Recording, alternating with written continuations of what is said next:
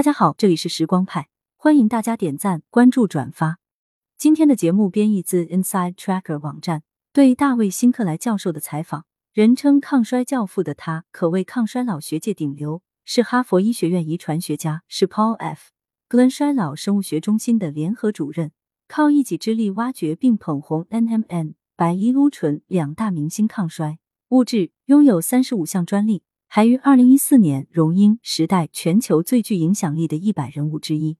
本期采访中，他探讨了抗衰群体最关心的问题：间歇性进食的效果应通过哪些生物标志物来衡量？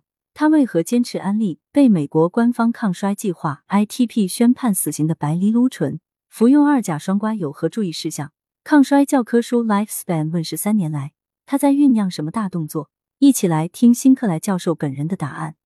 间歇性进食适合哪类人群？大多数三十岁以上的人其实不需要一日三餐，哪怕体重正常，这种饮食模式也会使普通人摄入太多热量，造成卡路里过剩。当然，如果你每天跑五十公里，就另当别论了。严谨的科学文献表明，寿命最长的动物和人类都不会经常进食。其实。有点饿，并且在十五到十八小时内不吃东西，并不一定是坏事。我们需要摆脱这种思维定式，尤其是在二十一世纪，人们习惯在白天两餐之间吃点零食，晚上又有去酒吧的习惯。但是，谁培养了这些不健康的习惯？我认为罪魁祸首无非就是食品饮料的商业广告。但也要注意。未成年 BMI 太低、处于怀孕或哺乳期、患有饮食失调、糖尿病或服用某些药物的人群，应避免间歇性进食。怎么判断间歇性进食是否有效果？靠检测身体指标来判断最为直观。想要达成间歇性进食的最佳效果，我们应该不断优化生物标志物，并持续跟踪这种饮食模式会对指标产生何种影响。所以，我一直都是 Inside Tracker 的忠实用户。数据会最直观的告诉你最近一段时间进食的效果究竟如何。尝试其他抗衰方案也是一样。哪些生物标志物能反映间歇性进食的效果？总的来说，血糖水平的改善和炎症的减少能在一定程度上表明间歇性进食的效果。所以，我会密切关注空腹血糖 HbA1c、hsCRP 和皮质醇等指标。此外，确保体内不缺乏任何营养元素也很重要，特别是 B 族维生素镁和钠。对我这种提倡素食的人来说，尤其要关注维生素 B 十二的摄入情况。哪些特定生物标志物可以反馈寿命延长的潜在效果？可以关注与炎症、免疫、血氧饱和度和 BMI 相关的生物标志物。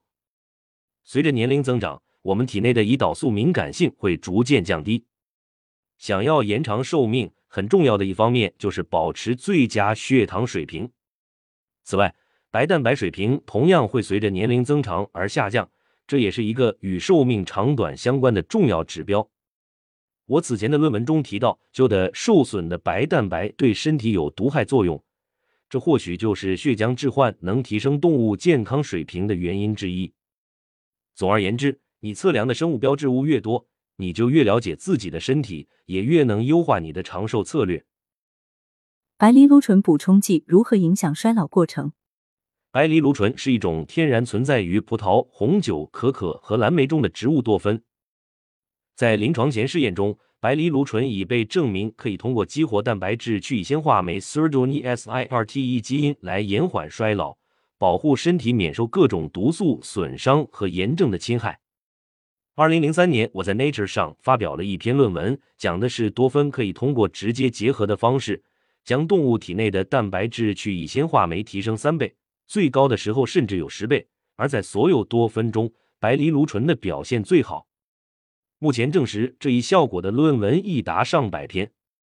但如果以补充剂形式服用，白藜芦醇必须与食物或其他可以溶解的食物一起食用。白藜芦醇在血液中的水平必须在微摩尔范围内，才能激活 sirtuin 酶。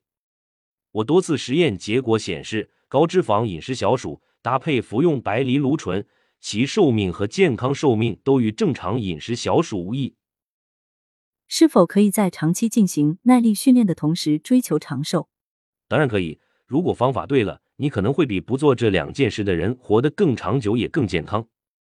但是两者兼顾并不容易，因为服用某些药物的同时进行耐力训练，可能会让你的身体进入一种感知逆境的状态。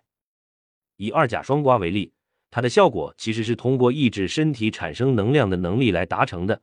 所以服用二甲双胍后，在进行耐力训练或剧烈运动，会让你感觉使不上力气。肌肉也不会练得那么发达。我会在服用二甲双胍和进行力量耐力训练之间进行过渡，达成平衡。二甲双胍和同型半胱氨酸水平之间有什么关系？二甲双胍会使同型半胱氨酸水平升高，但这一水平升高与心脏病有关，会阻碍 DNA 甲基化和周身甲基化，从而导致衰老。所以，如果服用二甲双胍，千万记得监测同型半胱氨酸水平。自从《Lifespan》一书问世以来，您又有哪些新发现？是否已经找到了将在下一本书中讲述的长寿见解？《Lifespan》里面提到的大部分方法，我仍然在积极践行。包括我八十三岁的父亲，健康状况仍然非常好，开车甚至都不用戴近视镜。但除此之外，在写《Lifespan》一书时，我更关注科研实验、运动和补剂，并没有完全参透饮食对长寿的影响。但是现在我已经能够通过改变饮食，比如说不吃肉、尽量减少奶制品等等，来进一步改善我的生物标志物了。我目前在写第二本书，有望于明年首次亮相。同时，我仍在研究表观遗传重编程和衰老信息论。我很欣慰，衰老信息论自二零二零年在 Nature 上首次发表以来。不断得到深入研究与普及，这一领域投资已经一百亿美元。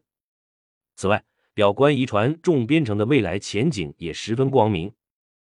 我在《Lifespan》一书中曾提到，我正在专注于两种药物的开发：一是通过基因疗法治愈失明的药物；二是逆龄药丸，服用几周药物便可回到几十年前。这是我的终极梦想。过得好一些，老得慢一些。可微信搜索“时光派”。添加助手 time 派零六，后续跟踪了解更多抗衰物质新发现。我们下期再会。